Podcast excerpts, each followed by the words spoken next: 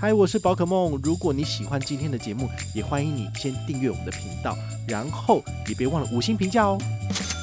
今天的主题是银行优惠连年缩水，到底消费者要怎么办才好啊？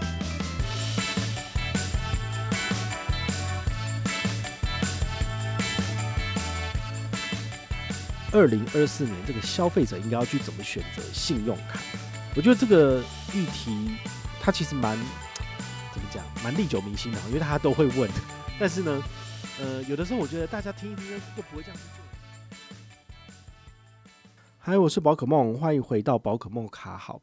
前一阵子啊，我接到这个《远见》杂志的记者采访哦，他问我说：“这个他这两天刚好要写一篇跟这个二零二四年信用卡回馈缩水有关的这个报道，那想问我说，诶，到底民众应该要怎么做？哈，不知道可不可以跟我联系？那我当然就觉得说，OK 啊，好。那后来呢，他就打给我，他打给我之后呢，其实他就问了几个有趣的问题，我就觉得诶，蛮有趣的，好，我就把它整理起来。那除了我们这一集的节目以外，你也可以在下面资讯栏可以看到完整的这个文字记录啦。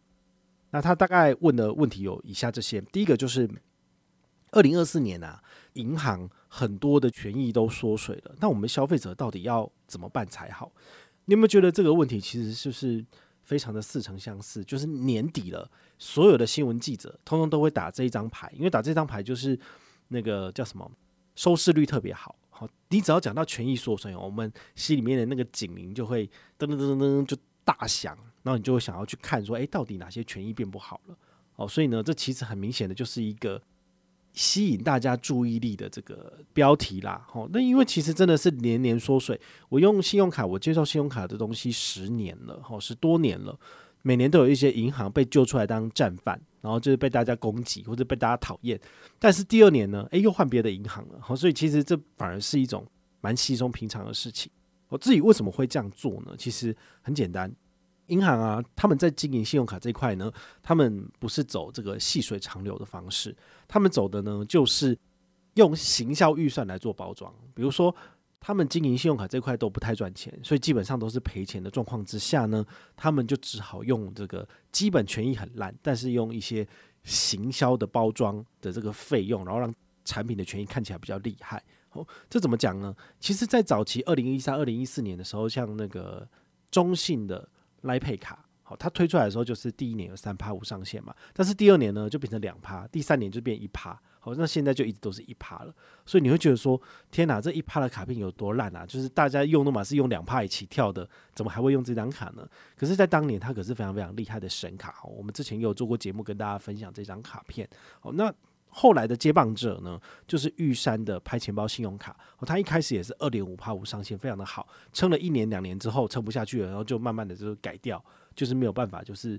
二点五趴无脑无上限给你，好，这之前还有那个所谓的蔡英文的那个什么，他的幕僚出国的时候用这张卡片去买私烟，然后一买就买几百万，然后就赚了好多点数之类的。那玉山银行那时候还闹上新闻，所以最后就把它点数都取消了，对吧？你也知道哈，所以这种呃点数回馈无上限的卡片，其实对银行来讲都是一个沉重的支出。到近期的话呢，比如说台北富邦的 J 卡，好，他们也都是一样，就是呃刚推出的时候在疫情之前，所以就是。日本有三趴，然后在国内一趴，但是因为疫情都不能出国，他就改成在台湾直接给你三趴点数回馈无上限，这不就是走中信 LINE Pay 卡的老路嘛，对不对？但是呢，他慢慢慢慢的，好，第一年、第二年给你这么好，第三年就变多少？二点二，然后现在变一点七，明年就直接低于一趴了吧？好，所以我觉得都是完全可以去理解的，就是每一年都会有人出来当炉主，但是每一年也都会有人陨落，这是没办法的，因为他们的行销预算用完了，他们。就会缩手，然后呢，就会再把预算放到明年的下一张神卡上面。好，所以消费者要做的事情就是下好离手，这张卡片是神卡的时候就赶快办来用。那等到它变烂了，你就可以剪掉、停掉了。那之后再换新的卡片用，好，就是这样。所以台北富邦目前的主力是什么？就是 Costco 卡。所以所有的权益跟好康都在 Costco 卡上面。那你为什么不办这张卡片来用呢？好，那记者问我的第二个问题呢，就是这个。二零二四年银行权益缩水，还有一点很重要，就是分期跟回馈都不能兼具。哈，为什么？这个问题，我觉得，呃，如果你有在关注相关的资讯，其实也有一些记者有去采访一些银行的高层，他们就有讲到哈，因为他这种带电的款项啊，他用分期付款让你去用，比如说你买了一个 Apple 的商品十万块钱，但是这个商家在你刷卡的当下确认出货，他就可以跟银行拿十万块钱了。所以这种分期付款的压力到底是在谁身上？当然是在银行身上。所以银行是所谓的把消费者的钱拿出去做借款，然后他可以赚利息嘛，对不对？那一样的，他帮你把这个钱付出去之后，到底谁要给他利息？没有人给他利息，所以是怎样？相当于就是他要支付利息给借钱给他的人。所以这种所谓的利息的支出都是银行自己承担的。哈，对于他来讲的话呢，他当然觉得无法负荷啊。他可能这个分期付款的利率。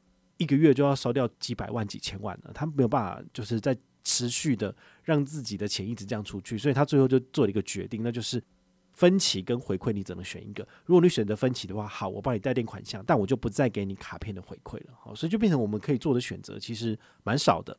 之前我们有做过节目分享这一块哦，所以如果你对于想要拿分期还有回馈两者兼具的卡片的话，其实也是有的。好，但是呢，你就要特别再去回去听那期节目哈，我们就其实都有介绍过，有一些卡片都是有的。那你应该要怎么选择？对于我来讲的话，其实我很少做分期付款这一块，因为我知道分期付款其实就有点像是温水煮青蛙。如果你这个月的消费你只有三万块钱，然后你分十期，你是不是一个月只要支出三千块就好了？但是人的欲望是无止无尽的，所以你下个月。你有想要买的东西了，那如果你再分一笔三万块的分十期零利率，那你是不是又有一个三千块要叠加上去？等于是你每个月你的薪水如果是三万块钱的话呢，你每个月都做三万块的分期，你每个月要缴的钱就是三千、六千、九千、一万二、一万五。如果哪一天满了到满水位了，你的薪水三万块进来，你可能三万块都要拿去缴分期付款的最低的这个十分之一的这个数字。那这样你真的撑得住吗？对于我来讲的话，我就觉得。这不是一个好的做法，所以我不会很建议大家就是一定要去使用分期付款。如果可以的话呢，你最好还是直接当期刷，然后下一期呢就直接缴掉，那你可以拿到卡片的原始回馈。我觉得这是比较好的一个做法。吼，那记者问我的第三个问题就是：诶，我之前都有在分享这个剪卡排行榜，为什么现在都不去做这个东西？其实。想起来也真的是觉得以前的我真的是太天真了，因为做剪卡排行榜的意义是希望能够让银行去知道我们这一群小虾米的存在，然后有没有什么卡片是不好的，提醒大家不要再使用了。但是你做了一年、两年、三年下来呢，其实这十年我看下来，我觉得每一家银行都是一样的，就是说他们的行销预算用完了，他的神卡自然就会变废卡，因为他就没有任何回馈了，就很烂。那你当然不会想用它。其实你也没有必要再去提醒人家，因为每一家银行都曾经当过炉主。好，中国信托有当过，台新银行有当过，玉山也当过，甚至连永丰、台北富邦通通都当过了。所以这有什么好讲的？如果你要剪的话，就全部都剪光啦，对不对？好，所以呢，我觉得到最后就变成说，你可能留下某一家银行的卡片，好，那你其他。不常用的全部剪光光，我觉得可以。等到他有出一张新的神卡的时候，你马上再加办就马上有了，那你就可以用它了。我觉得这反而是一个呃，可能比较快速去取得新的神卡的做法。但是你也不见得要把它全部剪光啊，因为全部剪光对于他们来讲，他会觉得说：“哎呀，我花了这么多钱，然后捞了一个客人进来，结果最后呢？”又是净身出户，就什么都没了，那行销预算就全部都白砸了，这样子。我觉得他们也也有点害怕这件事情，所以他们会希望你去剪卡、清呆卡，但是最后呢，他一定还是会保留一张卡片，让你还是他们的本身的客户这样子。好，所以我觉得大家可以就是呃，从银行它的行销脉络里面，然后去找到属于自己习惯走的方式。好，比如说你就可以呃，这张卡片。以台北富邦 J 卡为例，它的权益越来越烂了，那是不是在明年更烂的时候，你就把它剪掉？那你就只留一张神卡，那就是富邦 Costco 卡，是不是这样就可以了？好，所以你也可以用这种方式去操作。那中信、永丰，你都可以用这种方式去做。好，那你就身上就可以至少保留最少一张卡片，而不用说一家银行有七八张卡，那你也不好管理。好，这也是一种做法。然后记者还问我。第四个问题啊，就是二零二四年这个消费者应该要去怎么选择信用卡？我觉得这个议题它其实蛮历久弥新的，因为大家都会问。但是呢，呃，有的时候我觉得大家听一听又又不会这样去做，我就觉得很很有点苦恼。就是我都已经这样建议了，可是大家还是不会这样做啊。因为有时候你就是看到说，哦，电视广告还是记者下的业配，哇，这个卡片多神多好用，然后你就办下来了。但是你也不明就里，其实你不知道说，它可能只在某些通路很好用，但是你就一直刷它了。其实大部分你的刷卡可能都是没回馈的。那这时候你要怎么做比较好？我会建议你就是找一张，比如说你喜欢现金回馈，你就找一张现金回馈，基本上历久弥坚，不太会去调降的。那你用它是不是基本上都没什么问题啊？比如说元大银行它有一张钻金卡，它从五六年前推出到现在，它其实都是国内一点二二，海外二点二二，它其实都没有变烂啊，就是这个数字而已。所以呢，如果你要的是一个这种恒长久远，然后都不太会改变的，其实你用这张卡片其实可以的。那像最近讲的这什么国内两趴，海外三趴的，其实它都还没有到超过一年到两年的时间。比如说联邦集贺卡，它才刚。这个上市一年多，那甚至国内两趴，它才走大概多少半年到一年而已，所以未来它会不会再继续国内两趴很难讲，因为它已经有的联邦 LINE Bank 卡，它已经国内两趴，海外三趴了。银行会持有就是两个相同的产品，让自己互相打架吗？我觉得这个有点难。好，所以明年的态势有可能变成说，集贺卡就变成只有国内一趴。那如果你要国内两趴的话，你还是要办它的联邦 LINE Bank 卡，你才能够拿到高回馈。如果我是银行主管，我会这样做，因为这样做才比较合理呀、不然的话，就是你的这个 LINE Bank 卡后来推出来，都是打之前集贺卡的客户啊，就很奇怪啊，对不对？好，所以我觉得你在选择信用卡的时候，现金回馈呢，你可以挑这种好几年都没有再变烂的，那你来用，你可能会比较呃不会用去担心这个这个权益的波动。那如果是里程回馈的话呢，我自己本身用的是 HSBC 的旅人卡，它已经四年没有做调整。它的调整指的是说，国内刷卡跟海外刷卡的比例，它其实是没有变烂的。那甚至它给的机场接送、机场贵宾室都是一致性的。好，这四年来就是除了疫情的那三年没有用到之外，其实每一年我都有用好用满。好，所以呢，我觉得像这种卡片呢，它就比较不会被这个时代的洪流给冲垮，或者是给毁掉。所以你就可以往这方向去参考。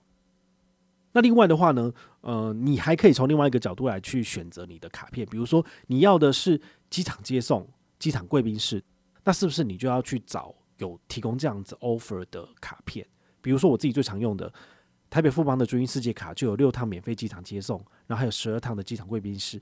那我刚刚讲到的 HSBC 的旅人无限卡，它就有一年有四趟免费接送跟八趟贵宾室。这对于常常出国的人来讲，其实是非常好用的卡片。那甚至像美国运通的千帐白金卡，也有一年四趟的免费机场接送，甚至海外也是有无限趟次的贵宾室可以使用。这个只要有机票、有美国运通卡，你就可以直接进出他们的贵宾室，我觉得很不错。好，这对于常常在全世界各地到处跑的人，其实都是蛮好的。好，所以像这样子的卡片呢，它的缺点就是它可能年收入要两三百万才办得下来，然后。或者是你要有一定的资产，比如说放三百万在台北富邦银行，你才能够申请它的这个君悦世界卡。它的门槛很高，但它的福利就非常的好。只要你用得到的话呢，呃，基本上都是可以回本的。好，所以这个就是大家要自己去呃衡量你自己本身的财力跟你的需求，是不是可以去办下这些卡片。好，这个是你要去思考的。那如果你喜欢的是比如说五星饭店两人五折，那这时候呢，国泰世华世界卡，然后还有。美国运通的千账白金卡或者是信用白金卡，诶，其实就很好用了。对，这些卡片，它可能需要一点点年费。哦，那呃比较特别的是国泰世华的世界卡，它是呃要放三百万成为贵宾理财客户之后，请理专帮你申请。然后这个跟台北富邦君悦世界卡是一样的套路跟走法，你一定要成为他的白金会员，好，或者是 VIP 会员，你才能够申请他顶级的卡片。那君悦世界卡它要求一年刷三十六万才能够免次年年费。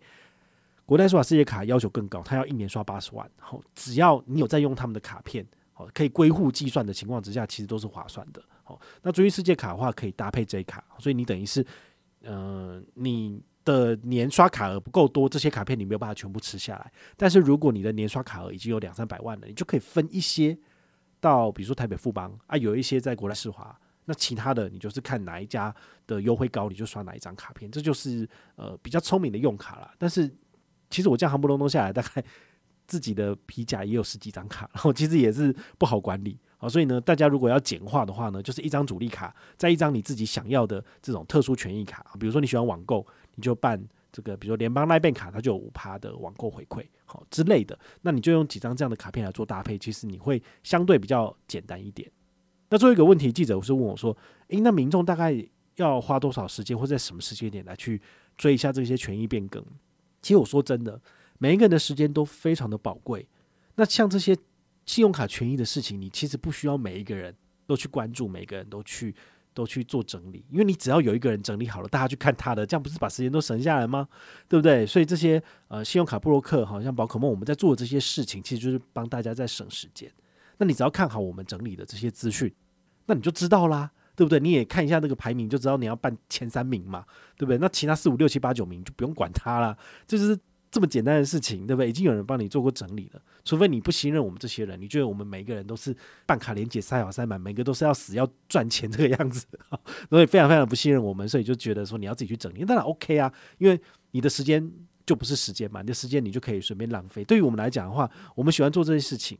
但是我们做这件事情，我们希望能够有点回报，所以我们就会放一些办卡连接。那你要上车你就支持，你不上车，你看了我们的整整理的资讯，那你自己去网络上申办，那也不会少一块肉啊。所以其实我觉得就是这样子。有时候这些无私的分享，其实呃就只是单纯我们的兴趣了。那不然为什么那些新闻媒体记者一天到晚要问我？好，就是因为我们整理的东西是有公信度的，所以他们觉得诶可以采访，可以参考，所以就愿意分享给就是他们自己电视台的受众，或者是他们杂志的受众。基本上是这个样子，我也希望这一集节目呢，能够让大家稍微了解一下这个信用卡的二三四。其实银行连年缩水是一件非常正常的事情，所以完全没有必要为此而生气或怎样。了不起就是把卡片剪掉，再换下一张就好了。好，其实生活就是这么的简单跟惬意。那如果你有任何的问题或任何的想法，也欢迎你就是到粉丝页私讯我，好，或者是留言，好，或者是抖内都可以，好，我们有看到的话呢，都会在做节目跟大家回报哦。我是宝可梦，我们下回再见，拜拜。